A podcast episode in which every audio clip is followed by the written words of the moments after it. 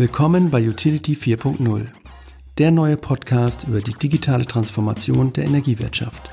Mit und von Oliver Doleski und Timo Eggers. Also ein ganz wesentliches Paradigma ist, ähm, dass wir sagen, ich habe grundsätzlich alle Fähigkeiten, die ich brauche, um Neues zu schaffen, um neue Probleme, Herausforderungen, wie auch immer von Kunden zu lösen, die habe ich schon im Unternehmen.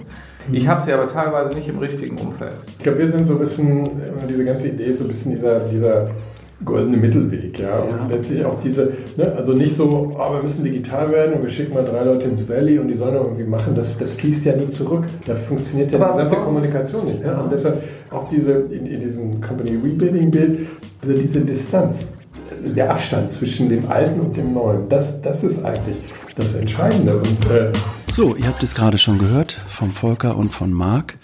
Es geht heute um die digitale Transformation der Energiewirtschaft. Äh, Marco Volker arbeiten bei der DTCon und ähm, sie haben sich einen etwas anderen Weg überlegt äh, für diese Transformation. Und zwar versuchen sie einen organischen Weg zu gehen, ähm, was meint, dass sich Unternehmen, insbesondere auch ganz große Unternehmen, die jetzt nicht mal schnipp zum Startup werden können, wie die sich von innen heraus neu entwickeln, neu aufstellen können, äh, um ja in diesen, diesen neuen Zeiten äh, der Digitalisierung, der Energiewende, you name it, zu überleben. Ähm, ich glaube, es ist eine ganz interessante Folge, weil es ein bisschen, ja, bisschen den Hype rausnimmt aus dem ganzen, aus der ganzen Sehnsucht nach dem Neuen, nach dem Einreißen, nach dem Disruptieren und wir auch so ein paar äh, nachdenklichere Töne drin haben. Hört mal rein, äh, würde mich freuen, wenn ihr kommentiert. Äh, viel Spaß dabei. Also, ich sage nochmal, herzlich willkommen zum UTT 4.0 Podcast. Ähm, wir müssen jetzt hier gleich nochmal anfangen oder eben ein bisschen gestört wurden. Ähm, aber manchmal wird es ja beim zweiten Mal ein bisschen besser. Äh, ist ja so eine alte Steve Jobs äh, Vorgehensweise, dass man jemanden einfach und gleich wieder wegschickt, wenn er mit dem Ergebnis kommt und sagt, mach's nochmal und jeder weiß von sich selber, es wird nochmal besser. Deswegen nochmal herzlich willkommen zum UTT 4.0 Podcast. Ähm, jetzt zur Linken der Volker Rieger, zur Rechten der Marc Wagner von DTCOM. Und äh, wir steigen immer ein in den Podcast, in dem sich jeder mal kurz so ein bisschen vorstellt, sagt, woher er kommt, ähm, was ihn umtreibt. Und ich würde sagen, Volker, erzähl du doch einfach nochmal und vielleicht hast du noch eine Nuance dabei, die wir eben nicht dabei hatten, wer du bist und ähm, wie du hier an den Tisch gekommen bist in den letzten, weiß ich nicht, wie viele Jahren, wie dein Weg war. Ja, mache ich gerne. Ähm, schön, dass du uns besuchst und dass wir ein bisschen plaudern können. Äh, wie, wie du schon so im, Vorspann gesagt hast, äh, nette Leute kennenlernen, nette Themen kennenlernen. Das ist eigentlich das, was mich äh, umtreibt, was mir jetzt auch schon viele, viele Jahre in der Beratung ähm, ja. äh, gehalten hat. Ich habe äh, ganz, vor ganz, ganz langer Zeit ursprünglich mal Physik studiert ähm, und dann so ein bisschen den Quereinstieg in die betriebswirtschaftlichen Themen gefunden. Und ich habe lange Zeit immer gesagt, ich bin studierter Physiker und gelernter Produktmanager, weil mein erster Job war damals bei Blaupunkt, kennen kenn nicht mehr viele, aber damals Autoradios gemacht, hat damals zum Bosch-Konzern ähm, äh, gehört. Warst du in der Autoradioabteilung auch oder gab es da noch mehr damals schon? Ja, das war damals die Zeit, wo Blaupunkt äh, einerseits aus dem TV-Geschäft, braune Ware, Fernseher so ausgestiegen ist mhm. und groß aufs Neues aufbauen sollte, weil, weil damals, was heute Connected Car heißt, das kam damals so auf. Blaupunkt war Miterfinder der Navigationssysteme in den Autos, so GPS, so mhm. äh, tolle Technologie oder neu aufkam damals. Ähm, und äh, genau, da haben die Verstärkung gesucht. Ich konnte irgendwie GPS fehlerfrei buchstabieren und mich da aufgenommen. Und äh, es war für mich total faszinierend, weil das war jetzt so eine Zeit, wo eine neue Technologie kam und, und ein Markt potenziell ähm, total verändert hat. Ja, es gab halt diese Autos, aber das waren dumme Fahrzeuge. Wie gesagt, heute nennt man es Connected Car. Und wir kamen da mit diesen kleinen Computern in die Autos rein, hatten große Displays und es gab dann diese Kartendaten und Mehrwertdienste. Da kam irgendwie 3G, ähm, UMTS, also jetzt können wir da beliebig viel Daten in das Auto. Also vieles von dem, was heute so annähernd realisiert wird, haben wir vor 20 Jahren damals schon diskutiert. Das für mich Faszinierende war aber dann, wie sich dadurch Unternehmen, Branchen verändern. verändern. Ja, wir haben dann bei Blaupunkt nicht mehr Autoradios verkaufen wollen, sondern irgendwie Software verkaufen wollen. Da hatte ich heute Morgen noch einen Diskurs, immer noch ein Thema. Ja, wie ich Software zu äh, Hardwareprodukten, klassischen Hardwareprodukten verkaufe. Ja. Hat mich geprägt. Dann nach fünf Jahren bin ich da weg, weil ich komme ja eigentlich so aus, dem, aus NRW, aus dem Bergischen Land. Aus Blaupunkt gibt es auch nicht mehr, oder? Nochmal so. Nee, also, ist, ist das auch so ein typischer Verlierer hier in Deutschland, die früh mit irgendwas angefangen haben, aber dann leider irgendwie Jein, also Blaupunkt, die Marke ist, hat Bosch irgendwann verkauft. Ist, die Marke gibt es noch, ist dann also ein Markenverwerter äh, verkauft worden, die das jetzt auf alles Mögliche drauf äh, kleben. Ähm, die, diese Technologie oder diese Produktwelt, die gibt es schon noch. Die ist dann Bosch geblieben, weil letztlich was passiert ist. Blaupunkt hatte ja ein Handelsgeschäft, wo ich diese Geräte, die Autoreise ja. beim Mediamarkt Saturn kaufen konnte und hat aber auch immer schon Geräte für die Automobilindustrie, für die OEMs genau. äh, gebaut. Ja. Und dieses Handelsgeschäftszweig, der, der ist unter die Räder gekommen, Billigmarken, klar, heute durchs iPhone letztlich alles ersetzt. Ähm, keiner kauft es mehr. Aber auch der Kern ist auch nicht mehr da. Also es gibt die Marke noch, aber also ja, also die Marke hat Bosch dann abgestoßen, aber dieses Geschäft, mhm. jetzt Endgeräte, Infotainment-Systeme, Connected Car-Lösungen für die Automobilindustrie, die gibt's das, schon. das gibt es nach wie vor okay. noch, äh, aber dann eben unter der Marke äh, Bosch ähm, halt so. Und, okay. Äh, mhm. Ähm, genau, jetzt habe ich dich durcheinander gebracht. Du bist dann wieder zurück ins. Nein, also ich habe halt so dieses, was ich ja so kennengelernt habe, wie eben Technologie Märkte ja. verändern, wie auch unterschiedliche Branchen auf einmal miteinander auskommen müssen. Ähm, bin dann mit der Story ähm, zu Ditcon gewechselt und, und habe die ersten zehn Jahre viel in der Tech-Industrie gemacht, mhm. ähm, wo dann eben auch neue Technologien, da kam dann IP auf, da kam dann Machine to Machine, heute heißt es IoT auf. Also so ein bisschen, ähm, wie mein äh, roter Faden durch meinen äh, Lebensweg ist, klingt das zwar ein bisschen arrogant ist, aber ich habe immer alle Dinge zum ersten Mal gemacht, irgendwie ja. so gefühlt zehn Jahre, bevor sie dann irgendwie Richtig Realität geworden sind. Ja, heute findet diese Order-P-Umstellung äh, von der Deutschen Telekom auch überall statt. Wir haben das erste Projekt vor über zehn ja. Jahren gemacht. Heute ist IoT in aller Munde. Wir haben es früher M2M gemacht, ja. Also ja, aber das zeigt halt diese Zyklen. Also für mich, wenn man sich mit so Innovation beschäftigt, dann ist oft ein Thema schon wieder vorbei. Man vergisst es schon wieder und auf einmal sind dann diese, diese, diese Rasenmäher, diese automatischen beim Aldi, ja. Und dann sind sie da. Und dazwischen ist irgendwie vieles passiert, vieles auch nicht. Aber das unterschätzt man immer so, wie lange es dann doch irgendwie dauert, bis sowas durchdiffundiert, ja. Ja, könnte ich ähm, schöner nicht sagen. Ja. Genau, so. Und dann habe ich mich, ähm, um jetzt hier auch auf äh, diesen Utility 4.0 Podcast ja. zu kommen, dann habe ich irgendwann gedacht, so, jetzt machst du was fünf Jahre Automotive gemacht, zehn Jahre Telco gemacht, willst du mal wieder was Neues lernen? Ähm, ja, Detikon hat die Möglichkeit geboten und ich habe dann für Detikon das Geschäft mit Energiewirtschaft ähm, aufgebaut, habe mich da in diese Branche reingefuchst. Äh, ja. ne, als Berater muss man alle Leute kennenlernen, es dauert eine Weile, man muss die Branche verstehen, muss die Themen entwickeln. Aber wir haben so ein bisschen diese Idee gehabt, von der Telco-Welt lernen, könnte für Energieversorger interessant sein. Äh, teilweise haben wir recht gehabt, teilweise haben wir nicht recht gehabt, aber ähm, so bin ich dann auch irgendwo mal in der RWE unterwegs gewesen ähm, und äh, genau, haben dann den Dirks Mikale, den du glaube ich auch schon interviewt ja. hast, ähm, äh, kennengelernt, der ähm, ja, irgendwo im HR-Bereich angesiedelt und äh, die, die Inuji kulturell verändern wollte. Ähm, davon hatte ich keine Ahnung, aber da gab es den Markt bei uns im Haus und dann sind wir da zusammen hingefahren. Und ähm, ja, da ist dann diese Story Energizer Work äh, draus geworden, die, ja. Wo, wo, die, wo, du den Dirks Mikale und die Carla Blank auch schon ja. interviewt hast, wo es auch einen Artikel in diesem Buch gibt. Und ähm, genau, wir haben dann so ein bisschen das, oder versucht jetzt hier die etwas allgemeinere, abstraktere Story äh, darzustellen. Der Marc hat dann diesen Begriff Company Rebuilding geprägt, weil das, was ähm, wir da bei der Energy erlebt und teilweise mitgestalten durften, passiert halt auch in anderen Unternehmen. Es passiert in der Telekom, es passiert bei ja, Ganz viele Automobilherstellern jetzt auch und so weiter und so fort. Also ich denke, da werden wir gleich noch okay. drauf kommen. Vielen Dank, Volker. So, Marc, du bist der Kulturguy hier. Genau, Volker äh, ist ja schön eingeladen. Am Tisch, genau. äh, und du hast jetzt geholfen, ähm, bei Energy diesen, diesen, ja, diesen Kulturansatz oder überhaupt die kulturelle Transformation neben dieser technologischen und äh, Transformation irgendwie zu, zu begleiten. Und du bist der Experte gewesen. Wieso warst du der Experte und wie bist du zu dem geworden? Ja, ich, ich versuche es, was mir, was mir ja häufig nicht so leicht fällt, äh, möglichst knapp darzustellen. Und ich hatte ja eben auch schon mal die Chance, einmal zu üben. Ja, genau. Äh, vielleicht so zwei Sachen. Ähm, ich habe mich gefragt, was sind so die Sachen, die mich so treiben äh, ja. oder vorantreiben. Das sind so zwei Themen. Also zum einen, ähnlich wie Volker es eben gesagt hat, ähm, die unglaublich, die unglaublichen Möglichkeiten, die sich durch Technologie ergeben. Ja. Also dass, dass dieser Möglichkeitenraum, der sich auftut und zu schauen, nicht nur nicht die Risiken äh, primär sich anzuschauen, oh Arbeitsplätze fallen weg etc., sondern was sind die Chancen? Das ist das eine Thema. Mhm. Das zieht sich äh, äh, bei mir durch. Und das zweite Thema ist die Frage, wie gestalte ich Wandel mit Menschen? Ja, weil letztlich ist Technologie total zweitrangig. Ja?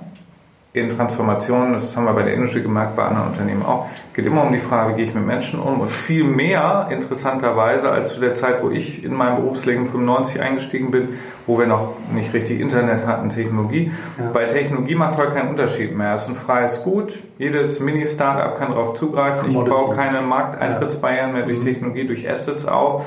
Und damit umzugehen, also sagen, wie habe ich zum einen Technologie, wie habe ich das Verständnis, was Volker eben beschrieben hat, über den Reifegrad von Technologie und die Kombinationsmöglichkeiten, zum anderen, welche Rolle spielt der Mensch. Ähm, vielleicht warum ich jetzt dann da hingekommen bin, war deine Frage. Ich komme ursprünglich aus dem Start-up-Umfeld, bin da reingeschlittert, wollte eigentlich mal, ich habe es nicht geschafft, Physik zu studieren.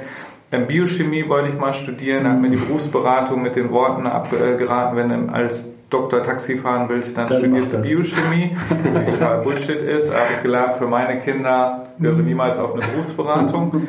Und habe dann Wirtschaftsinformatik studiert und wusste weder, was Wirtschaft ist, noch was Informatik. Und habe dann gedacht, du musst in einer Firma arbeiten. Und habe dann bei Henkel ein Praktikum gemacht.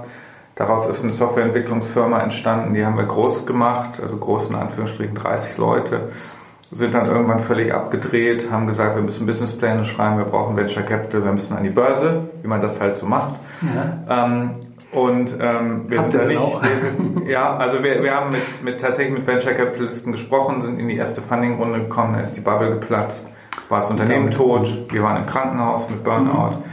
Mhm. Ähm, ein paar meiner Kollegen haben daraus gelernt, ich nicht. Ich habe danach Turnaround und Restrukturierungsmanagement gemacht. Ähm, gedacht, das mache ich was, was nicht so stressig ist. Ja. Und bin dann witzigerweise damals, das ist jetzt definitiv nicht mehr so, ähm, auf die Dedicon aufmerksam geworden. Nicht, weil man die Dedicon so kennt, sondern weil ein Kumpel von mir gesagt hat, hey, da gibt es so eine Beratung, ähm, die ist da völlig anders unterwegs, da, das ist da nicht so stressig. Mhm. Ähm, also geh, doch mal, geh, doch, geh doch mal zu, die gehört zur Telekom, geh ja. doch da mal hin. Ja. Und, ähm, und bin da geblieben. Äh, bin da geblieben, weil das, was ich äh, an meiner Selbstständigkeit unheimlich geschätzt habe, diese Freiheitsgrade halt da immer bekommen habe. Mhm. Und Grund dafür, ich habe da dabei fünf, sechs Rollen gehabt, von Compliance-Themen über Finance, äh, Controlling, über Restrukturierung, Efficiency-Themen, also also die Dark Hard-Zeit mhm, und dann live. unfreiwillig HR-Themen gekriegt, wo ich keinen Bock drauf hatte. ITler, Finanzer finden HR ziemlich überflüssig. Ähm, sind eher so unterwegs, kann man durch einen Algorithmus ersetzen. Ja. Äh, dann habe ich mich damit beschäftigen müssen, habe gemerkt, ähnlich wie Volker, hey, ist schon wichtig, sich um die Menschen zu kümmern, die sind key. Und ähm, dann viele Unternehmen begleiten dürfen bei Transformationsprogrammen und zuletzt zusammen mit Volker ähm, unter anderem die, die, die Energy. Und das okay. Thema Company Rebuilding, das noch als abschließende, was wir gemeinsam als, als Begriff geprägt haben, als Team, das verbindet all diese Domänen. Das Thema Technologie, Geschäftsmodell, das Thema ähm, HR, Kultur und auch die Frage, wie kriege ich es dann sinnvoll gesteuert. Okay, gucken wir uns gleich noch in Ruhe an. Ähm, also ihr beiden seid zusammengekommen, ihr wart bei, bei der Energy. Vielleicht Volker, kannst du noch mal aus deiner Sicht heute sagen, was habt ihr so damals davor gefunden? Oder ihr habt ja wahrscheinlich einen Projektauftrag oder hattet vielleicht noch gar keinen, aber wie, wie, wie siehst du diese, diese Transformation in dieser Energiewirtschaft? Die wurden ja gebeutelt von, da kommt ja alles zusammen, was, was geht. Ja, Kohleausstieg, Energiewende, Digitalisierung, Überalterung, alles das, was in manchen Branchen nur so ein Ding ist, ist da irgendwie alles zusammen, äh, kommt da zusammen. Wie, wie ist so dein Eindruck damals auch gewesen ähm, von der deutschen Energiewirtschaft, wie sich ja. diesem Wandel da naja, also, ich gehe da auf deine Frage ja. ein, aber ich würde es ein bisschen ja. Oder, ich auch widersprechen, weil das, was Genau, das, was du jetzt gesagt hast für die Energiewirtschaft, ähm, das hast du eigentlich in fast jeder Branche. Also bei der Energiewirtschaft, äh, ich versuche es mal auf zwei Faktoren zu reduzieren. Du hast so halt die Energiewende, ja. massive Veränderungen, politisch gewollt, technologisch, was auch immer. Ja. Und du hast Digitalisierung als allgemeines Phänomen, genau. was eine Amazon-Form hat, was ja. eine Facebook-Form hat, wie auch immer, Social Media, so, ne? Aber diese, diesen Doppelschlag, den hast du in unheimlich vielen Branchen. In der Automobilwirtschaft hast du das Dieselthema, und hast du Digitalisierung. Okay. In der Finanzwirtschaft hast du immer noch die Finanzkrise und was da jetzt alles massiv an Regulierung ist und die Digitalisierung. Also du kannst eigentlich so dieses, dieses Doppelschlagsthema und, und wo dann eben Unternehmen darauf reagieren müssen, kannst du fast für jede Branche machen. Und das ist halt auch jetzt, ähm, also können gerne auch nochmal, klar, geht jetzt hier um Utility 4.0, mhm. intensiv über die Energiewirtschaft und die, ähm, die Energy dann unseren Case da auch reden, aber das ist dann, warum wir auch gesagt haben, so, das ist jetzt nichts Branchespezifisches. In der Telekom-Welt hast du halt Facebook, ja, oder Entschuldigung, WhatsApp, was die SMS platt gemacht hat. Und da ist es so, also du hast irgendwo immer so, so, so, so ein Doppelschlagsphänomen. Und, und, dann haben wir das gesagt, okay, da ist eigentlich mehr hinter. Und, und diese Großkonzerne, immer lange Zeit sind der Berater unterwegs gewesen, ey, Großkonzerne, ihr müsst jetzt werden wie Facebook, wie Amazon, wie genau. Google, wie sonst da. Funktioniert halt nicht so. Und von daher, ähm, du hast diese, diesen Veränderungsdruck, branchenspezifisch plus allgemein und jetzt ein Großunternehmen muss da irgendwie mit umgehen, wie man, wie man das am besten macht. Das verbirgt sich halt hinter Company Rebuilding. Und jetzt auf deine Frage, ich meine, wir hatten halt also super Timing, weil als wir gestartet sind, gab es noch die RWE. So, dann wurde irgendwie, ja, Newco, Peterterium, wollte da groß was machen. Ähm, und wir waren ja an dem Day One von der Energy, waren wir dann vor Ort, riesen Show, äh, äh, also riesen Aufwand, riesen Marketing. Und ich finde, ähm, so, ich glaube, es gibt wenig Beispiele. Ich werde oft gefragt, gibt es denn Beispiele für Unternehmen, die so in dieser doppelten, mit diesem doppelten Transformationsdruck, denen, denen das gelungen ist? Und meine, es gibt wenig Beispiele, wo wirklich in drei Jahren, und wir waren jetzt und wir sind immer noch bei der Energy in anderen Themen unterwegs, wo, wo so viel erreicht wurde. Ja, also auch natürlich ein irrer Aufwand mit äh, InnoHub in Berlin, London, Tel Aviv, wo die Kollegen da alle unterwegs waren ähm, NWOW, Riesenprogramm. Also da ist natürlich, klar, viel hilft viel, aber in drei Jahren, und wir haben es dann erlebt, ja, wenn wir die, die, als wir das erste Mal aufgeschwungen, wie die Leute da unterwegs waren und mit wie viel positive Energie da entstanden ist. Mhm. Und Klammer auf, dann natürlich auch die kalte Dusche, als dann Eon gesagt hat, boah, ist eine coole Firma, können wir vielleicht auch von profitieren. Ähm, so, also das war schon eine fantastische Reise und wo, wo glaube ich, ist immer so eines der Highlights meines Berufs wird es sein, dieses dabei gewesen.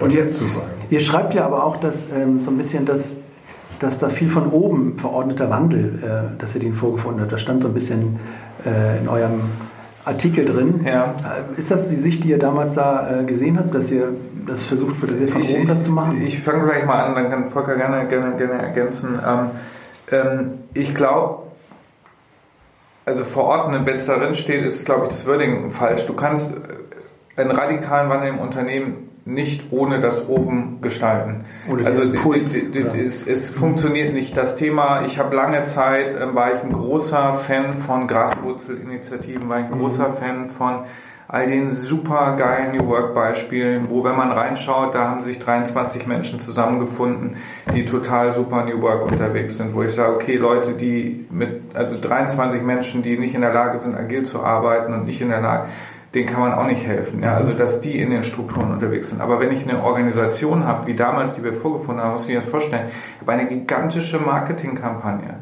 Zur Marke Energy. Zur Marke Energy, eine gigantische, also die wirklich selbst meine Eltern, die da gar keinen Bezug ja, zu hatten, die kannten Energy. Ja. Und dann habe ich da diese, diese armen RWE-Mitarbeiter, die von einem auf den nächsten Tag jetzt Energy sind mhm. und jetzt komplett neu denken sollen. Die sollen jetzt Innovation denken, die sollen genau. jetzt komplett anders unterwegs sein, die sollen sich und das kann ich, da, da kann ich da überfordern, auch bei uns in der Organisation wird zu jedem Mitarbeiter überfordern, wenn du sagst, so jetzt mach mal.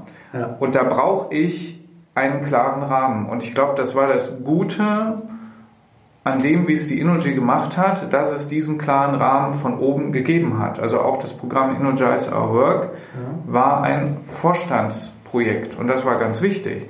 War ein Vorstandsprojekt, was ab einem bestimmten Punkt Bottom-up, Partizipation etc.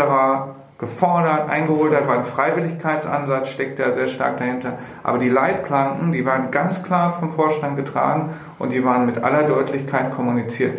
Und sonst ist die Erfahrung aus allen Transformationsprojekten funktioniert es nicht. Also deswegen ja, also ich glaube, verordnet ist ein doofer Begriff, aber einen klaren Rahmen von Vorstandsseite geben, ist ganz entscheidend oder von Geschäftsführungsseite, sonst funktionieren radikale Veränderungen nicht. Ja, also ihr sagt, glaube ich, auch etwas ein paar Zeilen später, also der Impuls muss von oben kommen. Ich hatte da auch so ein bisschen einen kritischen Satz noch äh, mir aufgeschrieben, weil ihr, ihr schreibt da so, ähm, dass man so die, die Leitplanken müssen irgendwie oder ähm, ihr schreibt genau, die Aufgabe des Top-Management ist es dann den Startimpuls zu setzen, genau das ist wahrscheinlich, was du eben meinst, und über die Festigung der Werte ja, und Spielregeln der Entwicklung, die Entwicklung kanalisieren. Da will ich gleich mal so kurz mal reinhauen, weil ähm, das fühlt sich immer so ein bisschen an, als ob man das alles halt auch noch steuern kann. Und ich habe, meine Wahrnehmung ist immer so, ähm, das ist so ein Buch, was ich hier so lese, dass so dieses Innovation und neue Dinge finden, neue Geschäftsfelder finden, ist halt irgendwas, was man irgendwie neu entdecken muss und wo man vorher eigentlich noch nicht weiß, was passiert. So ein bisschen so, man überquert den Fluss, indem man so ein bisschen ähm, guckt, dass man von einem Stein zum anderen geht und guckt, ob man wieder stehen kann. Ähm Minipunkt, also und, und dann gerne äh, mhm. Minipunkt, weil jetzt, weil wir, hatten jetzt drei Tage Leadership Training. Ähm, okay. Ähm, und, ähm, und ich weiß nicht, wie viele Leadership-Trainings ich habe. Und das war ganz toll, weil es halt mal so alles wissenschaftlich belegt war. Ja. Und da ging es auch plötzlich dann um das Thema Kreativität ganz stark. Ja. Kreativität entsteht nicht im großen, weiten Ozean, sondern steht durch Restriktion und Limitation. Ja, das, das entsteht nicht genau. dadurch, Zeitdruck, das, genau, das entsteht nicht ja. dadurch, dass ich sage, hier ist die weiße Wand, malt mal was drauf, seid mal innovativ, sondern steht dadurch, ich habe Restriktionen, ich habe Marktdruck etc., ich habe Leitplanken, ich habe einen Rahmen. Ja. ja. Und die muss ich, die muss ich vorgeben ja. als Topmann. Dafür bin ich da. Ich bin für nichts anderes da, als das vorzugeben. Mhm. Und von daher, das muss gesteuert sein. Mhm. Und was dann da drin stattfindet an Prozessen etc., das ist dann bin ich gesteuert. Das ist dann, da, da ist das, was man so landläufig, also so ist mein Verständnis unter Kreativität und der Innovation mhm. versteht, das findet da statt, weil jemand halt ein Problem dadurch sieht, dass da Restriktionen da sind und jetzt nach einer Lösung sucht. Ja, das ist auch ein valider Punkt. Ich habe gelesen, ihr wart auch beide da in Potsdam beim HPI und habt Design Thinking gemacht.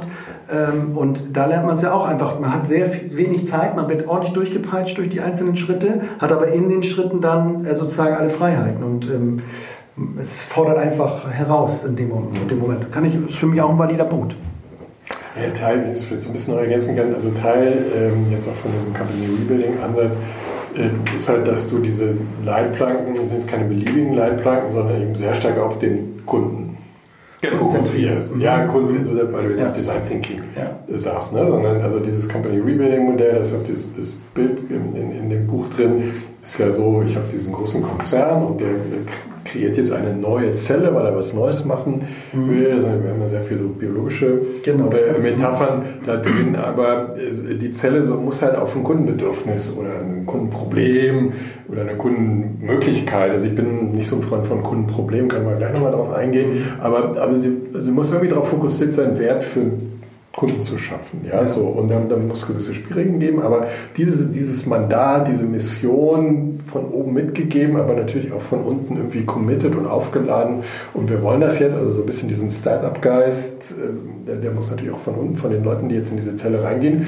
kommen. So, und dann damit starten und dann aber auch nicht nur also klar, diese, diese Fokussierung, Limitierung zu haben, aber irgendwo natürlich auch da, da ist jetzt mein Verständnis von Company Rebuilding so, so, dass es dann nicht so ganz die freie Wildbahn ist, weil ich mhm. bin halt noch ja. in diesem Konzernverbund. Ich bin mhm. jetzt nicht Hardcore Startup, friss oder stirb, mhm. sondern ich bin in diesem Konzernverbund. Ich bin jetzt so eine Pioniertruppe und ich darf das ausprobieren. Und wenn ich dann scheitere, was ja bei Ventures, bei Startups eher der Regelfall ist, dann habe ich aber trotzdem was gelernt und ich habe was für den Konzern gelernt. Also ich werde dann quasi wieder so ein bisschen so reabsorbiert und dann werden die nächsten losgeschickt. Aber dieses Wissen muss halt wieder ähm, integriert werden, ja, weil sonst, aber das ist halt so ein bisschen das Besondere, nicht versuchst und wenn du scheiterst, dann schmeißt man dich raus und dann sind wir dir böse, sondern nein, dann hast du für uns was gelernt, mhm. das nehmen wir wieder zurück und beim nächsten Mal geht es dann besser. Ne? Und dieses, dieses Zyklusmodell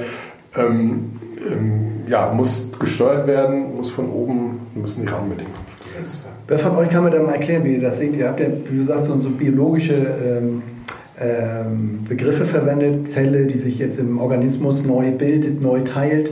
Ähm, wie, habt, wie, habt, ihr das übersetzt? Ihr seid bei Energy jetzt und, und wie, könnt ihr mal so ein paar Schritten beschreiben, was ihr da gemacht habt im Sinne dieses Company Rebuildings, im Sinne dieses ich versuche aus der bestehenden Organisation eine Zelle zu bilden, die quasi den Nukleus bildet, um diesen Wandel voranzutreiben.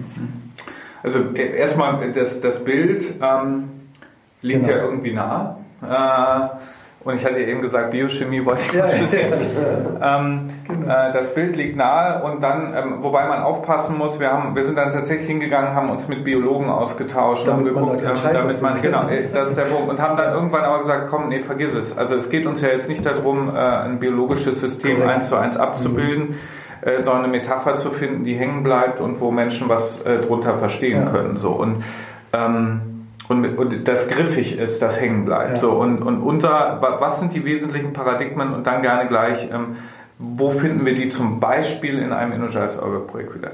Also ein ganz wesentliches Paradigma ist, ähm, dass wir sagen, ich habe grundsätzlich alle Fähigkeiten, die ich brauche, um Neues zu schaffen, um neue Probleme, Herausforderungen, wie auch immer von Kunden zu lösen, die habe ich schon im Unternehmen.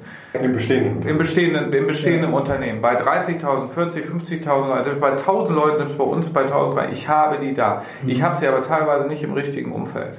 Ja. Ich habe sie teilweise, ich überlade sie mit Dingen, die keinen Kundenwert schaffen, etc. pp. Ergo muss ich sie in ein neues Umfeld schaffen. Ist das so wie der Körper, der quasi auch, wo jede Zelle die DNA schon wieder hat, um alles zu genau, werden zu können? DNA, ist das so guter Punkt, genau, das, das kommt gleich und mhm. ich versuche möglichst auch hier wieder kurz zu machen. Ja. Ähm, und, und wir sagen dann, okay, ich kann aber jetzt nicht in diesem bestehenden Konstrukt, da kann ich dieses Neue nicht entstehen. Ergo ziehe ich Menschen raus, die optimal geeignet sind, ein Problem zu lösen. Das mache ich nicht, indem ich Management Assessment mache und mir irgendwie Leute rauspick oder politische Spielchen, sondern ich nehme Kriterien von High Performing Teams. Ich sage, ich formuliere eine Challenge ich formuliere eine mhm. Challenge und darauf bewerben sich dann die Talente. Also nicht ich suche irgendwie Leute, sondern Erst ich die Aufgabe oder die eine so appealing Challenge, auf die sich Leute. Und dann bildet sich das, was wir Nukleus wählen. Das ist einfach ein schönes Bild. Ja. Und dann DNA, wir sagen dieses, was jetzt ganz wichtig ist, und das ist genau was, was Volker sagt.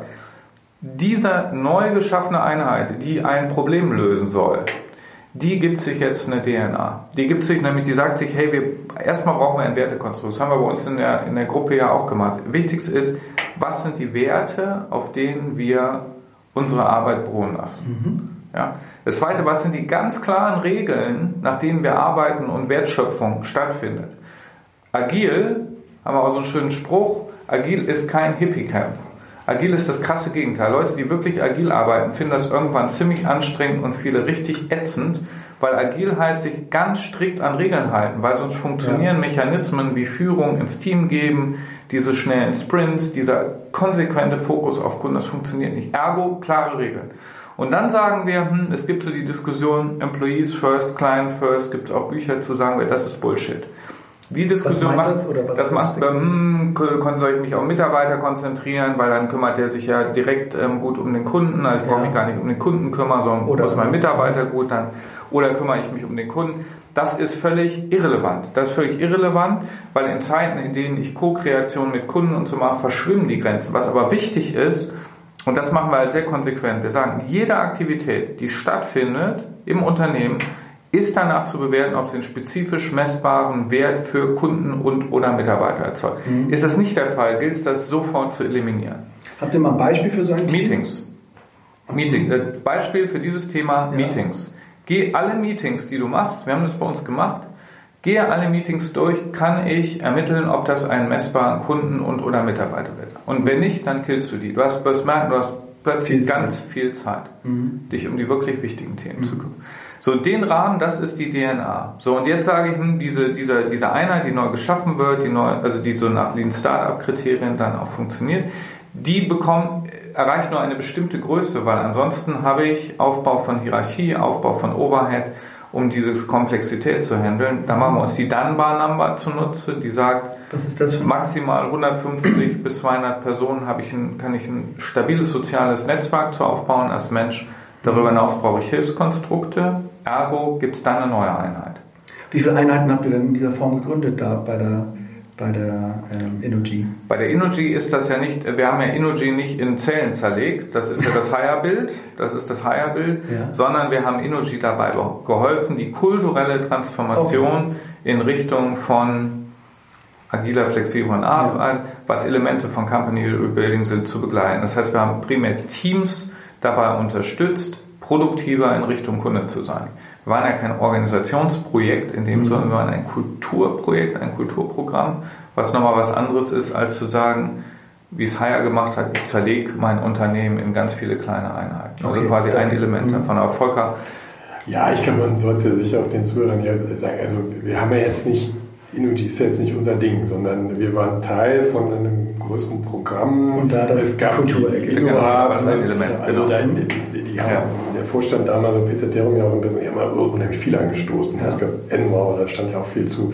äh, in der Presse. Also wir waren da so ein Baustein in, in, in, einem, in einem, vielfältigen ähm, Aktivitätenkonstrukt und wir haben halt genau auf diesen Kultur und, und wir haben es ja häufig dann auch Arbeitskultur, also wirklich so das im Alltag Erlebbare. Also wir haben immer wieder auch versucht, das, was so an abstrakten Theorien ist, jetzt quasi für die Mitarbeiter im Alltag äh, erlebbar machen. Und ich, ähm, ja, in, in, dem Artikel von, von Dirk Smikada und der Carla Blanca wird das ja nochmal dargestellt. Und du hast auch mit denen gesprochen. Also wir hatten ja diese Arbeitskulturwerkstatt. Genau, die sind äh, dorthin gekommen in ihren Teams. Und, ja. Wo man einfach mal verproben konnte. Für uns jetzt als Berater steht da natürlich ein größeres Konstrukt hinter. Mhm. Und wir haben halt jetzt in diesem Energy-Kontext versucht, das für den Einzelnen erlebbar zu machen. Nichtsdestotrotz, dieses große Konstrukt, wie der Max jetzt beschrieben hat, da sind wir halt von überzeugt und haben auch andere in anderen Branchen Beispiele, dass das ähm, ein guter Weg ist, wie sich jetzt Konzerne transformieren können. Ja, also einerseits diesen Hype, das ist auch in einem Artikel beschrieben, so ein Aktionismus, so ein Vorstandsaktionismus, ja, fängt an, ziehen eine weiße Turnschuhe an und, und dann geht es weiter, wir aus. gehen mal ins Valley und machen, also das ist mehr so, so ein Aktionärsvorstand, also ne, Vorstandsaktionismus, der halt am Ende nicht, viele haben das ja alles inzwischen wieder zurückgefahren äh, ist, ähm, um, um das ähm, zu umgehen ähm, und, und eben andererseits aber auch nicht zu sagen, du musst werden wie ein Startup, weil du kannst nicht werden wie ein Startup. Ich komme jetzt gerade von einer Konferenz und das ist immer ein Thema, Startups müssen mit Corporates reden. Corporates müssen den mhm. Startup. So, und wenn du aber ein Startup in oder angedockt oder aus dem Corporate hinaus hast, wie es der Marker, dann hast du ja dieses Suche- und Finde-Problem. Äh, ja, nicht. Und klar. warum wollen die Startups alle mit Corporates reden? Weil der Corporate einfach Ressourcen hat. Ja. Und wenn es nur der Kundenzugang ist, aber auch Kapital und boah, tausend Sachen, die halt total wichtig sind. Ja? Und, und das, das Modell versucht quasi genau da so diesen goldenen Mittelweg zu finden, weder Aktionismus noch die wirklich, und der Marc hat es ja für sich auch erlebt und beschrieben, ganz raue Startup. Aber wie ja. seht ihr das denn überhaupt? Wie kommt denn, also ich finde es ja schön, also ihr denkt ja quasi, dass ihr von innen diese Startups bildet quasi oder diese Nucleo, ich weiß nicht, wie der Plural ist, aber diese kleinen Teams, die sich so verhalten, wie ein Startup das draußen macht. Aber würdet ihr denn sagen, dass dieses, also ganz viele Branchenunternehmen holen sich ja schon von außen das ganze, sag ich mal, Digital-Know-how rein. Also es, ihr sagt zwar, alle Talente sind in so einem Riesenladen irgendwo da, aber gibt es nicht auch Punkte, wo ihr sagt, da KI oder irgendwie technologische Dinge, die ich jetzt brauche, die muss ich mir von außen Klar, holen? also ich glaube, das ist halt wie bei jedem Thema, du kannst es nicht digital sehen. Nee. Ähm, Im wahrsten des Wortes.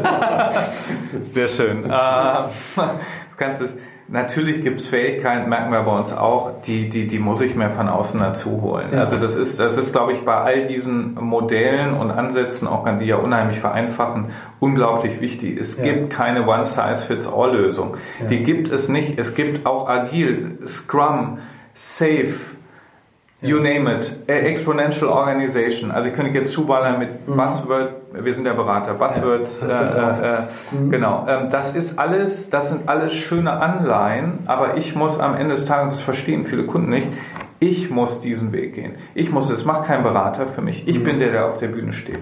Da kann mir jemand bei helfen. Ja, da kann mir jemand bei helfen. Jemand kann mir den Weg zeigen. Jemand ja. kann sagen, dem würde ich nicht gehen, weil es hat bei den anderen, weil das ziemlich scheiße, das hat nicht so gut funktioniert. Geh doch lieber den. Aber ich muss es selbst machen. Ich muss für mich einen Weg finden. Also darum versuchen wir zum Beispiel auch, ähm, wenn wir Transfer, wir machen ja viel, agil ist ja klar, ist immer ein großes Thema, mhm. möglichst auf diese ganzen Begriffe zu verzichten im Kontext. Warum agil? Also die Frage, das ist ganz anders, wenn ich, wenn ich, wenn ich mit einem Mittelständler rede und sage, ey, du musst mal voll agil werden. Ich sage, ja, ähm, habe ich auch irgendwo gelesen. Wenn du ihm sagst, hey, guck mal, die Kundenorientierung bei dir im Unternehmen, die reicht nicht aus. So funktioniert das nicht. Du musst viel schneller, musst du deinem Kunden ein optimales Produkt liefern, weil da gibt es ja voll viel Wettbewerb. Es mhm. muss schneller gehen als vor. Du musst gucken, dass du aus deinen Prozessen, dass du Verschwendung rausnimmst. Du musst gucken, dass du übergreifend zusammenarbeitest, weil sonst kriegst du nicht den Fähigkeitenmix, den du brauchst, um ein gutes Produkt, dann hast du auch agil, aber dann hast du es inhaltlich in Bezug auf die Kundensituation erklärt. Und dann gehen halt Ängste verloren. Viele spielen ja bei diesen Themen extrem stark mit Ängsten. Die ganze New Work-Diskussion in Deutschland ist angstgetrieben. Oh, die Roboter kommen, die künstliche Intelligenz, die nehmen uns die Arbeitsplätze weg. Die sind voll böse, da müssen wir neue Regularien machen, etc. Ja. Also viele, und weil Angst so ein schöner Treiber ist. Ja, ja. Und in Transformationsprogrammen muss es mir gelingen, die Angst abzubauen. Ja. ja? Und das schaffe ich nicht durch noch mehr Buzzwords und dadurch, dass ich eine Schablone hinlege, sondern indem ich sage, hey, das sind die Mechanismen, lass uns mal gucken, welche wir davon bei dir brauchen. Weil wir brauchen bestimmt nicht alles. Ja. Es hört sich auch, also wenn du das so erzählst, hört sich das natürlich auch immer so beruhigend an, was ja auch zum Teil gut ist, wenn man diese Angst mal ein bisschen runternimmt und mal ein bisschen dieses mhm. Passwort-Bingo und dieses alles gleichzeitig machen. Aber gleichwohl ist es ja schon auch jetzt eine, eine Veränderung, die da draußen passiert, die ein bisschen fundamentaler ist, als was so nach dem Krieg passiert ist. Also, und dann denke ich immer, wenn man jetzt neue, neue Felder oder, wie soll ich sagen, neue neue Bist du dir das heute nicht, aber ja, bist du ja so sicher? Ja. Also, ich meine, das, dass so, das ja, alles voll schnell ist, ja. also soll, soll ich da jetzt so reingehen, nee, ähm, das ist alles voll, ja, ja, aber jetzt, jetzt überleg dir mal, wir reden im Moment, wir reden im Moment über Themen, also mit Design Thinking Methoden, wie maximale Kundenorientierung, Entrepreneurship, ey, und dann gucke ich mir an Robert Bosch, der hat das alles gehabt, der hat das alles gehabt der war Unternehmer durch und durch. Dem muss ich nicht Design Thinking beibringen, dass der Richtung Kunde guckt. Also ich glaube, vieles von den Sachen ist über diese, uns geht's doch gut, wir können hier Wasserköpfe ja. aufbauen, ist eher in Vergessenheit geraten. Viele der Prinzipien, die ich im, im, gerade im agilen Kontext habe, sind sehr intuitive Themen, die aber in diesem riesen Wust an Themen, Begriffen, Strukturen untergegangen sind. Und die Klarheit, die muss ich wieder schaffen. Deswegen glaube ich, wir reden über ziemlich ähnliche Themen im Moment, über die Gründer in der Nachkriegszeit auch gesprochen haben. Wie sorge ich dafür, dass ich ein optimales Produkt für den Kunden kriege? Ist nur alles viel schneller geworden. Gut, und nach dem Krieg war ja auch eine disruptive äh, Zeit, sag ich mal. Also, äh, ich habe es nicht erlebt, aber, aber würde ich schon so äh, sehen. Würde ich auch so sagen. ähm, ja, ähm, Sorry. Ich finde halt nur so, es, es, hört sich halt immer alles ein bisschen vielleicht zu beruhigend an. Also ich glaube, du musst auch schon vermittelt, dass du ein bisschen was anders machen musst. Also wenn du neue Dinge finden willst, musst du auch irgendwas anders machen als vorher. Und äh, auch wenn man Kultur verändern will, das wird auch immer, glaube ich, vergessen. Ich weiß nicht, wie ihr das seht. Ich finde, man muss auch, bevor man so was Weiches wie Kultur verändern möchte, auch was Hartes verändern. Man muss irgendwie Strukturen verändern, man muss Entscheidungsprozesse verändern, man muss Hierarchien verändern und gewisse harte Dinge mal wegnehmen oder neu ordnen und dann gucken, was für eine Kultur entsteht. Ist es auch... Ähm, naja, das, ist ja, also das klingt ja so ein bisschen, wir schmeißen mal alles in die Luft und dann gucken wir, wie sich es neu sortiert. Also ein paar das, Sachen, würde ich sagen. Ja, das ist, äh, ich glaube, es ist jetzt nicht völlig falsch, was du sagst, aber ich glaube, wir sind so ein bisschen, diese ganze Idee ist so ein bisschen dieser, dieser goldene Mittelweg, ja. Und ja. letztlich auch diese, ne, also nicht so, oh, wir müssen digital werden und wir schicken mal drei Leute ins Valley und die sollen irgendwie machen, das, das fließt ja nie zurück. Da funktioniert ja die gesamte Kommunikation nicht. Ja. Und deshalb auch diese, in, in diesem Company Rebuilding Bild, also diese Distanz, der Abstand zwischen dem Alten und dem Neuen, das, das ist eigentlich das Entscheidende. Und äh, ähm, ich habe vor, oh, schon über zehn Jahre her, da gab es diese ganzen Begriffe noch nicht, ja. so, aber dann habe ich mal ein Projekt gemacht, wo auch irgendwie was Neues gebaut werden sollte, wo dann absehbar war, das würde eine massive Transformation sein. Und da war so ein älterer Kollege, den habe ich dann äh, sehr schätzen gelernt, aber ja. mit großer Erfahrung. Der hat immer gesagt, Leute, die Überlebensgemeinschaft ist das Alte plus das Neue. Also wir können jetzt nicht immer nur das mhm. Neue und, und dann sagen wir so toll und so, weil das Neue ist kleiner, ja, weil irgendwie alles viel effizienter und so. Da kann man mit einem Zehntel der Mannschaft vielleicht irgendwie, war so die Idee, dass das gesamte Business machen. Aber da stehen dann halt 90 Prozent der Leute, die jetzt nicht in diesem goldenen Käfig sind. Die, ja. So, und, und das funktioniert nicht, weil die werden das früher oder später ja, du kannst nicht, das ist so wie Titanic, fährt auf den Eisberg zu, ja. dann ist so ein kleines Beiboot und dann passen jetzt nur 10% der Leute drauf, oh, boah, cooles Beiboot, mhm. schicke Yacht, da, da, da. Dann springen die alle auf das Beiboot und dann geht es halt unter. So, also die Überlebensgemeinschaft ist immer das Alte und das Neue zusammen. Und das ist so, ich glaube, nur so mit diesem gesunden Mittelmaß. Ich meine, es gibt halt genug Leute, die mit Angst oder wie auch immer sagen, ey, ihr müsst, ihr müsst, ihr müsst und dann ziehen mhm. sich die Vorstände Turnschuhe an und fliegen ins Valley und, und, und machen so Sachen. Das, das ist Strohfeuer. Ja, sondern mhm. nachhaltig mit einem Ziel, die auf die, wir haben es bei der Energy immer Werkstolz genannt, ja, also auf das, was ähm, das, das alte Wissen nicht nicht entwerten, weil das, mhm. das hat ja schon seine Berechtigung und wir wollen alle Strom aus der Steckdose haben. Ja. Und das geht halt nicht, indem die Energy nur Apps programmiert, sondern ja. da muss halt schon irgendwie ein Kraftwerk sein und da muss irgendwie eine Leitung sein und das muss auch irgendwie zum Kunden getragen. ähm, äh, werden. So, und, und der, der, der, also wir sind so davon überzeugt, dass so diese, die Kunst eigentlich jetzt ist, das Alte und das Neue zu verbinden. Mhm. Ja, und weil das ist, das hat mit Menschen zu tun. Ja, also die, die, ich hatte jetzt beim anderen Kunden, das sind immer die gleichen Diskussionen. Da, da wollen wir jetzt auch so, so, ein, so ein wir nennen es Academy, so, so ein ja. Lernprogramm ja. für Transformation. Auch wenn dann sagt der, der sagt der, der, der Gegenüber, ja, also wir müssen aufpassen. Wir haben die jungen Leute, die bringen coole Ideen mit, aber wir dürfen nicht sagen, nur die Ideen zählen. Wir müssen die alten Leute, die haben auch ein valides Wissen, weil die wissen, wie der Laden hier läuft. Und wenn die alle rausgehen und nur die jungen Leute, dann wird das Ding uns um die Ohren fliegen morgen. So, wir mhm. müssen, die Kunst ist, das Alte zu wertschätzen und das mit dem Neuen zu verbinden und da dieses, diese, diese Balance ja, aus Erfahrung und, und ähm, ja, Innovation, Veränderung, sowas, was man so mit der Jugend dann doch wieder assoziiert. Mhm. Das zusammenzubringen und, und ähm, das ist so deshalb Rebuilding, ja, also erneuern aus dem Bestehenden, so wie ja, ja, formuliert. Ne? Genau, da ist nämlich, äh, das ist schön, nämlich jetzt auch auf deine Frage eben mit dem Verordnen vom Vorstand. Das, was Volker gerade beschreibt, das kriegst du halt nur dann hin, wenn du einen ganz klaren Rahmen setzt. Weil ähm, gibt es ein schönes Dreieck. Also Finde ich auch toll. Also Dreiecke sind ja immer toll. Also geometrische Formen. Drei, drei kann man sich immer noch gut merken. Das heißt so schön, was ist Good Leadership? Oder was ist das, was ist auch Grundlage für High Performance? Man spricht ja gerne mittlerweile wieder über High Performing Teams, das ist ja gerade wieder en vogue. Ja.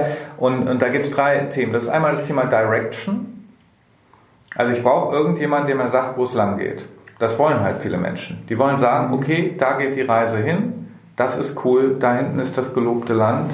Ihr müsst jetzt hier mal ein bisschen durch, durch Mist warten, aber da hinten, da ist das, davon bin ich überzeugt und ich bringe das so überzeugend rüber, dass der Rest auch. Dann ist das zweite Thema und das fehlt total oft und da ist dieses alt-jung-Thema äh, ist halt unglaublich anstrengend, Alignment. Zwischen Nämlich zwischen diesem, dieser Direction dann herzustellen, ja, wie zahle ich denn jetzt darauf ein? Und wie zahle ich da jetzt untereinander drauf ein? Also wie muss ich jetzt meine Kompetenzen, das ist ja das, was wir bei Company Rebuilding, also wir bilden ja ein Kompetenznetzwerk aus den Zellen. Ja. Wie bringe ich das optimal zusammen? Wie kriege ich es allein?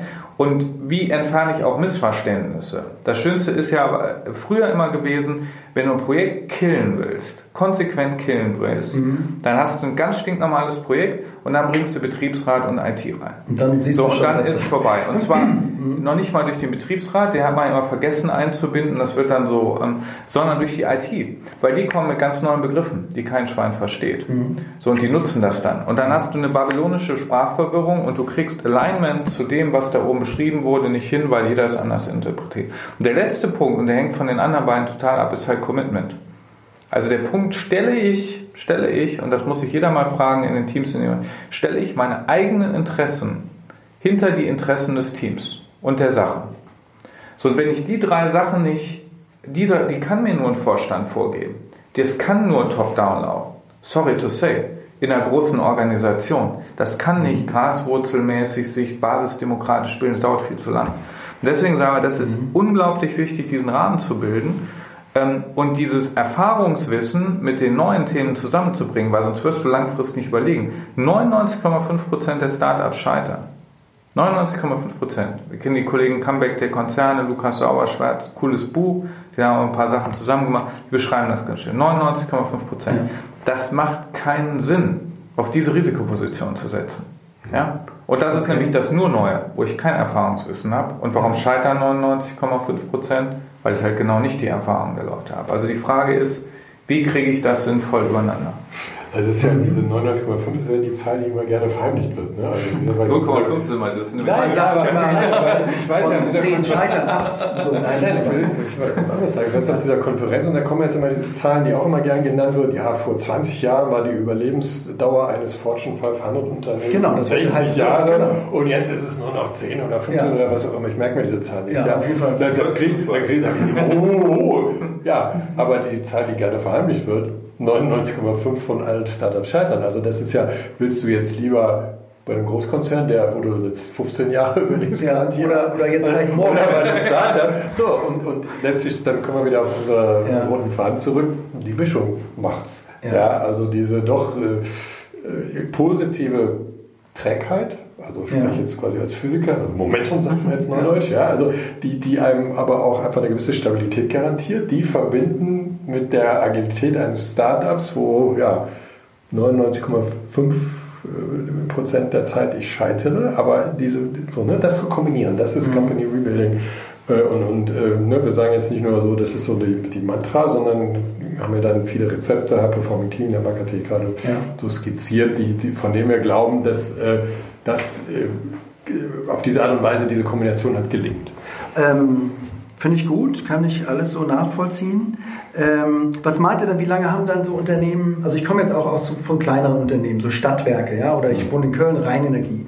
Ähm, wenn man das jetzt so angeht, wie ihr das macht, ich denke mal, es Würdet ihr nicht auch sagen, es dauert seine Zeit, bis so ein Kulturtransformationsprozess äh, Wirkung entfaltet und bis ich dann auch die alle so weit habe, dass diese Zellen, ihr beschreibt das so schön, draußen unterwegs sind, äh, Kunden versteht, Märkte verstehen und Produkte entwickeln und rausbringen. Glaubt ihr, dass alle Unternehmen so viel Zeit noch haben, währenddessen vielleicht draußen Wettbewerber sind, so Digital Pure Player, Startups, die einfach mehr Druck machen, dass ich diese Zeit vielleicht gar nicht habe, sondern mindestens parallel fahren muss. Ich muss meine eine Organisation vorwärts bringen, aber verlasse dich bitte nicht drauf, dass da jetzt unbedingt in den nächsten fünf Jahren ein Geschäftsmodell rauskommt was wirklich signifikant dir neue Erträge bringt, sondern guck auch, investiere auch und in Startups, in wachsende Firmen und, und, und versuche auch ja, außerhalb deiner Organisation ohne Anbindung ähm, Teams zu finden, die schneller vorankommen. Also das ist jetzt äh, super. Also es ist ja, du hättest jetzt gerade das Intro für Company Rebuilding machen können. Okay, aber habe ich gar nicht. Äh, weil weil das, das, das, das ist ja genau der Grund, dass wir sagen, wir nennen das ja auch, ich meine, das muss man ja aufpassen mit dem Begriff sanfte Transformation, mhm. weil wir halt sagen, also ich komme ja, ich bin ja total transformations- und restrukturierungsgeschädigt. Ich habe das zehn Jahre lang mit verbrochen. Ja. Mhm. Transformation, also Programme, Topline-Effekt, oh komm, äh, mit tollen Namen, ich nenne es bewusst keinen Namen, aber das wissen direkt wir alle Bescheid. Fit for irgendwas ist immer super, ist ganz beliebt. So, und da, die starten ja immer, hey, wir machen zukünftig Topline 50 Millionen mehr, 100 Millionen mehr, wie auch immer. Und die enden immer im Personalabbau. Ja, weil das der einzige Das ist äh, so, und, das, und das heißt, du, du, das, und das bröckelt dann so, im Zeitablauf ab und das geht dann sogar so weit, dass die 30 Prozent, die ja immer gehen, äh, die Berater mit dem großen M am Anfang, die mhm. landen ja immer 30 Prozent ja. und ähm, ähm, nach langer Analyse und dann ähm, dann bröckeln die Neueffekte immer stärker und die Organisationen sind darauf konditioniert, diese 30 Prozent oder wie auch immer mit sowieso bestehenden Maßnahmen zu hinterlegen. Also das heißt, mhm. den Nettoeffekt, den ich tatsächlich erziele, der ist minimal. So, und woran liegt das? Ja, genau an dem, was du beschreibst. Diese Radikaltransformation, wo ich 50.000 Menschen durch, durchnudel, ja. wo, ich, wo die genau wissen, okay, da kommt jetzt der Sozialplan, der Interessenausgleich, ja. der keine Ahnung, was das Anbietungsverfahren, da sind alle drauf konditioniert. Und die sind auch drauf konditioniert, zu genau wissen, du kriegst kulturell, kulturelle Transformation, acht bis zehn Jahre dauert das. Genau. In so einer großen Struktur. Genau. So, das heißt, das verpufft jedes Mal weil du hast, ah, die Zeiten acht bis zehn ja. Jahre wert, acht bis zehn Jahre ja. und Managementzyklus ist drei Jahre. Also nach drei ja. Jahren kommt ein neuer und der sagt, boah, ist aber jetzt doof. Der Vorgänger hat gesagt dezentral, also jetzt, ich kann jetzt nicht sagen dezentral, sage wir zentral. Da können wir sagen, vergiss so. das doch. Und das, und, und da, das, ist, das ist mit ein Treiber, weil das wir gesagt haben, wir haben Company Rebuilding, weil wir sagen, wir zerlegen nicht das Unternehmen. Ja, wir zerlegen nicht das Unternehmen und machen jetzt hier einen auf Riesentransformation. Wir sagen, für das Neue ziehen wir Strukturelemente raus. Ja? Oder noch, noch anders, wir ziehen Menschen raus und geben denen ein anderes Umfeld. Also das Ganz musst du viel sanfter. mal erklären. Also viel sanfter. Und dann haben wir natürlich sagen, wer das ist, das beschreiben wir als so ein Backward Loop, ja. dass wir sagen, das, was dort neu entsteht, das hat natürlich einen kulturellen Rückeffekt auf den Rest. Ja. Aber wir sagen nicht, der Rest ist scheiße, den müsst ihr jetzt mal schnell zerlegen, macht ja. mal das Riesentransformationsprogramm.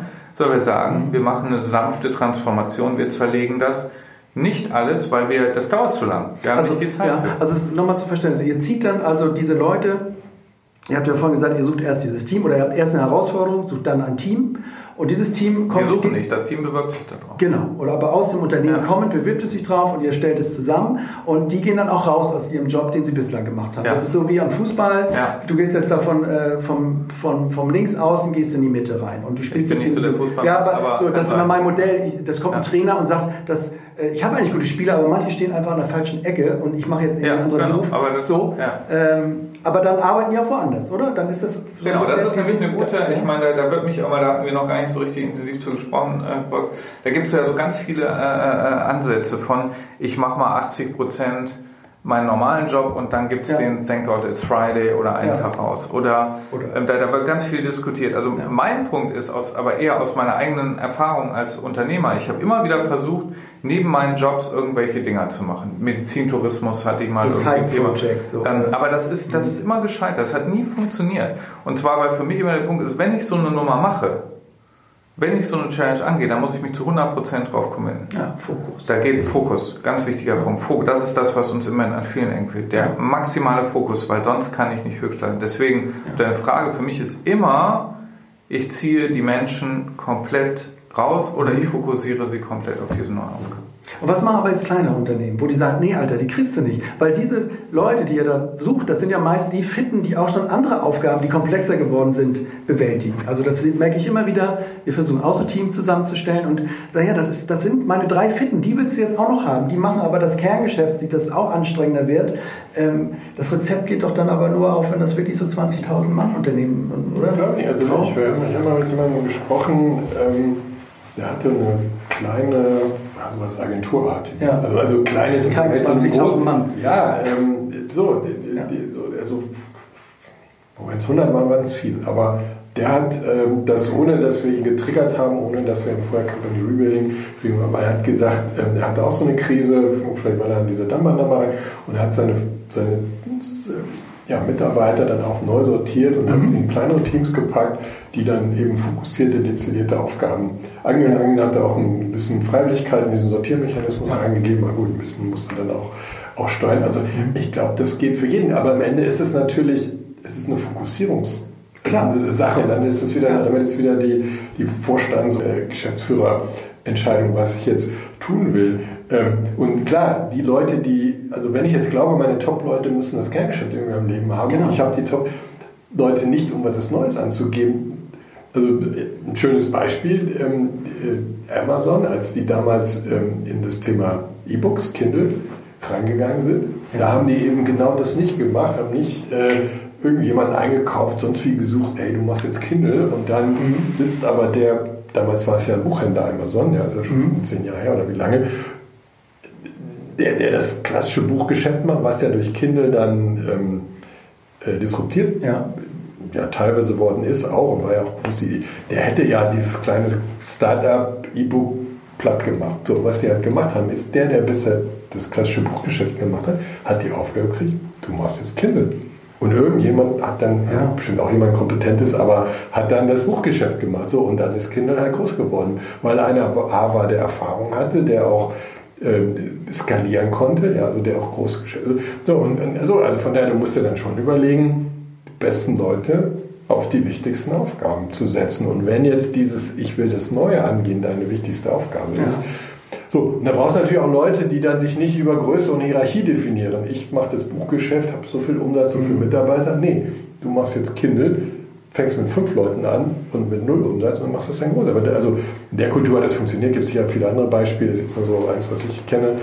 Ähm, und, und, und so, das sind aber so diese Elemente, die man dann auch in die Köpfe ähm, reinkriegen muss. Und das ist äh, A, Mut vom Vorstand, den besten Mann vom äh, Core-Business abzuziehen, wo, wo die Cash-Cows genau. sind, auf das Neue und aber auch von dieser Person. Jetzt zu sagen, ich mache jetzt das Neue, auch mit dem Risiko zu scheitern. Ja, vorher war ich Mr. Big Shot in meinem Unternehmen. Und jetzt weiß ich es nicht genau. Und hätte dann auch zehn Jahre weiter segeln können, vielleicht bis zu meiner Rente, wenn ich in dem entsprechenden Alter bin. Ähm, nee, ich mache jetzt das Neue. So. Und das, ja. äh, muss man Aber man hört ganz selten den Spruch, wir konzentrieren uns aufs Neugeschäft. Man hört immer den Spruch, ganz oft, wir konzentrieren uns nach wie vor Aktionäre, ihr wisst, auf das Kerngeschäft, auf die Weiterentwicklung und man hört ganz selten diese bewusste Fokussierung, dass jemand mal für sich erkannt hat, Kerngeschäft kann ich, läuft, ist gut. Wir konzentrieren jetzt mal die besten Leute auf das Neugeschäft und, und gehen die in so eine Zellen rein. Das ist halt ein total komplexes äh, äh, oder, oder andersrum. Ich glaube, das Thema ist nicht so einfach zu beantworten.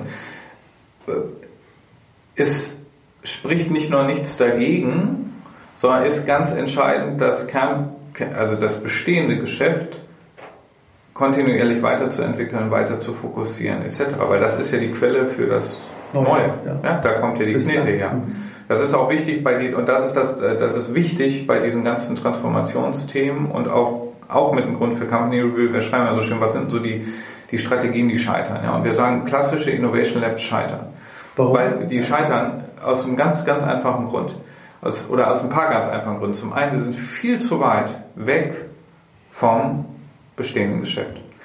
Sie erzeugen eine Zweiklassengesellschaft. Da sind die coolen Typen in Berlin. Also es gibt ja immer drei. Berlin, äh, San Francisco, Israel. Gut, genau. Shenzhen geht jetzt noch so ein bisschen, ja. Ähm, so, und da sitzen jetzt die coolen, super bezahlten Leute mit den ja. Turnschuhen, von denen Volker schon gesprochen hat die mehr Knete kriegen, den ganzen Tag über ähm, hier äh, Kaffee trinken und ähm, sich jetzt die Moonshots überlegen. Ja. So, und aber dann in Buxtehude, da sitzen dann, äh, nichts gegen Buxtehude, aber da sitzen dann jetzt die armen Schweine, mhm. die den Knete ran schaffen, damit, damit die, die Kollegen dann genau. hinten an ihren Moonshots arbeiten. Ja. Und das, wenn ich das nicht, wenn ich das nicht von Anfang an maximal verhindere, diese Zweiklassengesellschaft und mhm. dieses das meint hatte auch ein Problem, die Frage RWE Energy, die war ja am Anfang auch ein bisschen, hm, ist das ja, jetzt, ist jetzt RWE, das sind jetzt die ja. fancy coolen und ja. RWE, das sind jetzt die, die es nicht geschafft haben. Dabei ist es ja so, dass die einen das andere mit finanzieren. Also die sind erstmal mega wichtig und die muss ich genauso hegen und pflegen wie die neuen. Das ist der eine Punkt. Der zweite Punkt, die Leute, die dann da drin sehen, und wenn man, also das ist ja, da, da kann ich in Rage reden, wenn ich über Start-up-Kultur ich habe die Scheiße mal gemacht. Ja, und ich weiß auch, warum ich sie im Moment nicht mache. Da war nichts hier mit Latte Macchiato trinken und voll cool und hip. Das war halt nicht. Da hast du halt immer, also da hast du halt ja. äh, vor, vor, dich, vor dich hingefrickelt. Wir haben das beim Kumpel zu Hause gemacht. Wir haben uns Pizza leisten können, das war das Maximum. Und äh, Mineralwasser oder Wasser aus dem Hahn. Das ist halt nicht cooles Fancy Innovation Lab und sonst was, ja? Also wenn schon, Sondern, würdest du das wenn, mal dann, dann ist das ja. und dann und dann mhm. entsteht da plötzlich eine ganz andere Art ähm, von Akzeptanz ja. und vor allem genau Restriktion. Mhm. Dann entsteht vor allen Dingen auch der Druck, was auf die Kette zu kriegen, weil das ist ja der zweite Punkt, dass diese Strukturen haben eher sorgen eher für so ein Wohlbefinden, ja. cool sein, äh, eher für so eine Complacency, mhm. die am Ende des Tages nicht zu dem höchsten Wert Richtung Kunden äh, mhm. äh, führen. Und das fordert ja zum Beispiel Agilität. Ja. ja. also das heißt, dieses Thema, oh, ich muss es dann noch auf die Straße bringen, Darum bin ich zum Beispiel sehr skeptisch, wenn es um Design Thinking geht. Mhm. Design Thinking wird super gern gemacht bis zu dem Punkt, wo der MVP vorgetanzt mhm. wird. Mhm. Ja, und dann wird dann halt der am schönsten bewertet, der halt die tollste Performance hingelegt hat, das schönste Styropor-Ding oder den digitalen Mockup hingelegt hat. Nur dann fängt der Spaß ja an. Da muss ich die Sache richtig Richtung Kunden bringen und skalieren, um die Netzeffekte und genau. diese tollen Exponente. Mhm. Und dann haben alle keinen Bock mehr.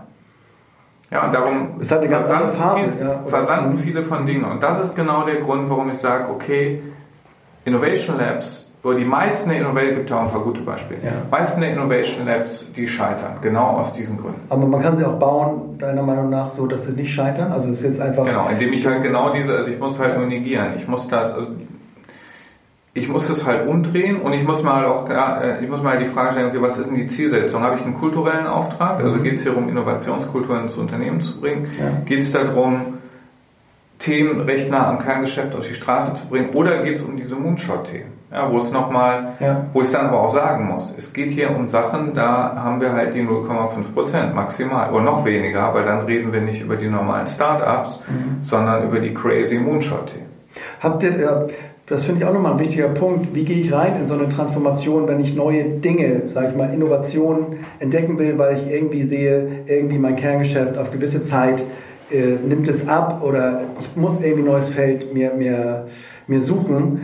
Ähm, oft fehlt es, glaube ich, auch an der, an der Suchrichtung oder wie schnell brauche ich was. Also, oder, oder brauche ich jetzt wirklich nur diese, brauche ich so ein bisschen, brauche ich ein bisschen Marketing, brauche ich ein bisschen Umsatz, brauche ich 10% mehr oder, oder muss ich jetzt doch wirklich fundamental in den nächsten fünf Jahren substanziell Ersatz finden für, für ein wegbrechendes Kerngeschäft?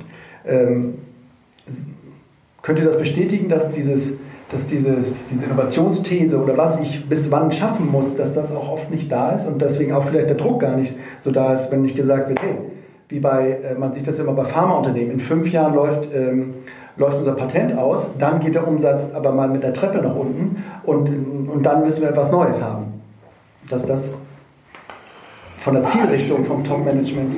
Ja, ich meine, das ist ja eine ist ja nicht so pauschal beeinflussbar, weil ich glaube, ah, diese, diese negativen Transformationsgeschwinge, wie schnell bricht was weg, ist ja. nicht vorhersehbar, manchmal kommt es dann doch nicht so schnell, manchmal wird man überrascht. Ja. Und ähm, letztlich, nur bei allem positiv und neu, letztlich kommt man ja schon nicht umher, da wo Märkte verschwinden, sich auflösen, wie auch mhm. immer, dann muss man natürlich auch äh, dann nachziehen und Strukturen abbauen. Ja, also ja. von daher ist ja die Kunst ist ja immer diese Geschwindigkeit so ein bisschen synchron äh, zu halten. Genau, ja, weil so, ich habe die Strukturen ja. an Bord, die kann ich äh, nicht beliebig schnell ähm, auflösen, jetzt äh, arbeitsrechtlich, wie auch immer, sozialverträglich. Also da, da, spielt ja noch so eine menschliche Zeitskala, Zeitskala kommt da teilweise rein. Ja. Und ähm, so, also, also von daher ist so ein bisschen letztlich schon die Frage, wo will ich eigentlich meine Balance finden, wo will ich eigentlich ähm, optimieren? Und ich, ich habe lange Zeit, das ist meine persönliche private Meinung, ähm, gesagt, äh, der Vorstandsjob der Deutschen Telekom, also wenn man jetzt mal, wir, ziehen ja viel so ein bisschen unsere Learnings auch aus dem, wie sich die Deutsche Telekom seit. Anfang der 90er Jahre, jetzt in den letzten 20 Jahren gewandelt hat, was da funktioniert und was da auch nicht funktioniert, was gut gelungen ist, was nicht so gut. Aber ich habe für mich mal so eine Zeit lang privat gesagt, der Vorstandsjob der Deutschen Telekom ist ein HR-Job. Also einfach diesen Personalkörper, den es Anfang der 90er Jahre gab, ja. irgendwie mit einer vernünftigen Geschwindigkeit in eine neue Welt zu bringen. Und das ist, glaube ich, der Deutschen Telekom extrem gut gelungen. Da gab es mhm. irgendwie zur Obermann-Zeitung, man kennt das besser, glaube ich, gab es immer so ein, zwei kleinere Streiks, so ein bisschen Aufruhr. Und, und klar, manchmal tut es auch weh und, und, und, gewisse Konzernteile in, in, der Telekom sind auch häufiger von solchen Restrukturierungen äh, betroffen worden. Aber aber wenn man mal einfach sieht, ähm, ich glaube, der, man eine Zahl gesehen, der, der Personalbestand in Deutschland hat sich halbiert innerhalb von 10, 15 Jahren. So, da ist das ja relativ geräuschlos. Mhm.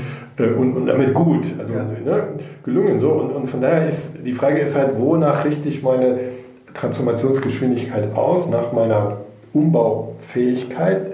Und wenn ich die im Einklang habe mit dem, was vom Markt hereinprasselt, ja. dann, dann, dann ist eigentlich das Idealszenario. Ja. Wenn ich jetzt in, in Richtung Überleben, wenn ich daran ja. äh, optimieren will. Und jetzt so ein, ja, jedes Unternehmen hat das wahrscheinlich als Ziel und, und so ein Stadtwerk mit den kommunalen Eigentümern, die wollen irgendwie auch nicht vom Markt verschwinden, ja, also äh, so und, und dann, dann ist es so, also diese Geschwindigkeit, ich muss einfach, das ist glaube ich die Kunst dann auch vom Vorstand oder für, für, für den geschäftlichen Verantwortlichen, so eine Balance finden zwischen dem, was fordert der Markt und was ist meine Organisation in der Lage ja. zu leisten, ja, oder von den Menschen her, aber ich kann auch nicht einfach Milliarden Kraftwerk einfach abschreiben, weil dann bin ich halt irgendwie formal insolvent. Ja. ja äh, so, dann, dann, dann, dann meine GMV irgendwie dahin oder meine Bilanz äh, dahin. So. Und das auszutarieren, das ist, glaube ich, die, die große Kunst.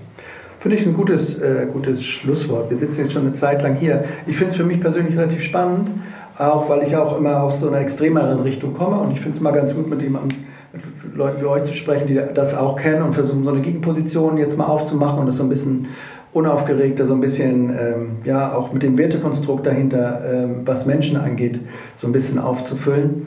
Mhm. Ähm, ich werde das definitiv mal weiter verfolgen und auch vielleicht äh, hier und da mit euch nochmal ins Gespräch kommen. Für heute ist für mich okay, wenn für euch auch okay ist. Ich denke, ähm, das Wochenende ist nah.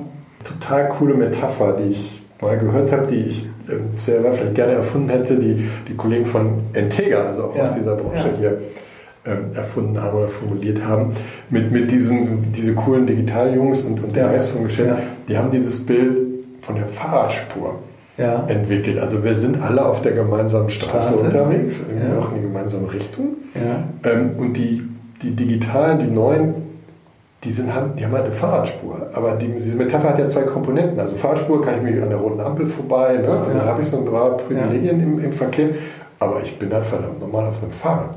Also ja. das heißt, ich muss strampeln, ja. ich muss Muskelkraft, wenn es regnet, werde ich, werde ich nass. Also ich bin ja nicht der coole Junge, der irgendwie im Valley mit Turnschuhen und sonst wie und dann noch als Expat dahin geschickt wurde, Riesengehalt verdient, sondern ich habe ein beschwerlicheres Umfeld, ich habe auch eine gewisse Aufgabe, ich muss irgendwo neue Wege finden oder irgendwo neu ankommen, kann ein bisschen agiler arbeiten, aber ist jetzt nicht ähm, das gemachte Netz. Und das ist, ich finde das eine total coole Metapher, die auch jetzt zu unserem Company Rebuild, wir sind auf der gleichen Straße unterwegs, mhm. aber wir haben unterschiedliche Spielregeln. Ja, und die einen müssen sich ein bisschen mehr anstrengen, dafür haben sie ein paar Freiheiten mehr. Aber in der Summe es fühlt sich das eigentlich für, für alle vergleichbar. Eine Metapher, wenn wir jetzt mal Metaphern sind, eine letzte noch, die auch in diesem Buch ist, verglichen mit so einer Innovationskolonie, wie früher England, Spanien, haben halt irgendwie Kolumbus losgeschickt oder irgendwelche Leute, sucht das Neue und regelmäßig Goldbahn bitte zurück. Aber wie er das da vor Ort macht, und wen er dafür killt und what, bitte will ich gar nicht so genau wissen. Hauptsache, es kommt ein stetiger Goldfluss zurück. Und da ist hier in diesem Buch, was ich so lese, die Metapher, die dürfen machen, was sie wollen. Die gibt es keine Struktur. Du gibst vielleicht noch nicht mehr die Richtung, was auch scheißegal war in dieser Metapher, weil er ja kreuz und quer gefahren ist und lässt sie halt machen, was sie wollen. Da ist dann nicht mehr viel mit ethischen Standards und so. ähm, aber okay, man kann sich zu Tode metaphern in diesem ganzen, ganzen Kram. Ich danke euch ganz herzlich, Volker und Marc, und ähm, ja, ja wünsche uns allen einen schönen Abend. Tipptopp. Danke dir. Danke, danke dir. Ja. Das war Utility 4.0, der neue Podcast über die digitale Transformation der Energiewirtschaft. Solltet auch ihr gute Beispiele Unternehmen, Leute aus Energieunternehmen kennen, die Teile dieser digitalen Transformation erfolgreich oder auch nicht so erfolgreich bewältigt haben, so freuen wir uns über eine Nachricht von euch. Vielen Dank.